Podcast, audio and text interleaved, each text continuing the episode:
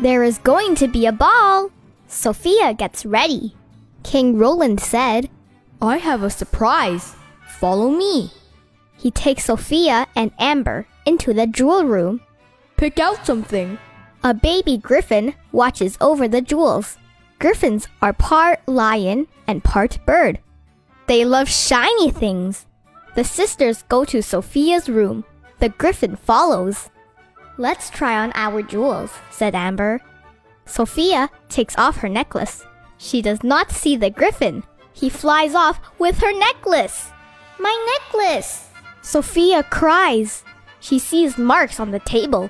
They are from the griffin's claws. The girls look for the necklace. Clover, Mia, and Robin wanted to help. Sophia cannot understand them. She needs her necklace for that. A maid calls for help. The gold cups are gone. The thief left marks behind. We'll find him, the guard says. Cedric sees the griffin outside. It is wearing Sophia's necklace. Cedric wants the necklace. It has special magic. Cedric tries a spell.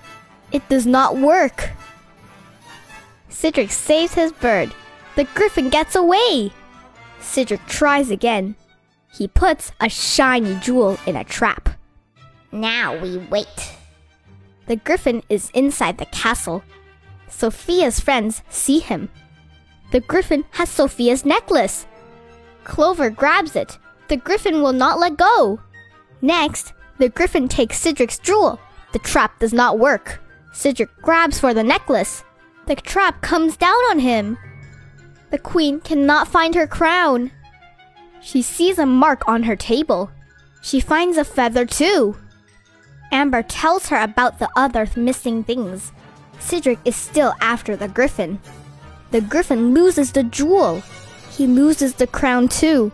Cedric catches them. Cedric lands in the ballroom. Everyone sees the jewel and the crown. Uh oh. They think Cedric took them. Sophia sees fur and feathers.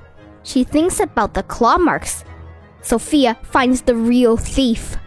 The king pets the griffin. That tickles! Sophia can understand him. Sophia finds her animal friends.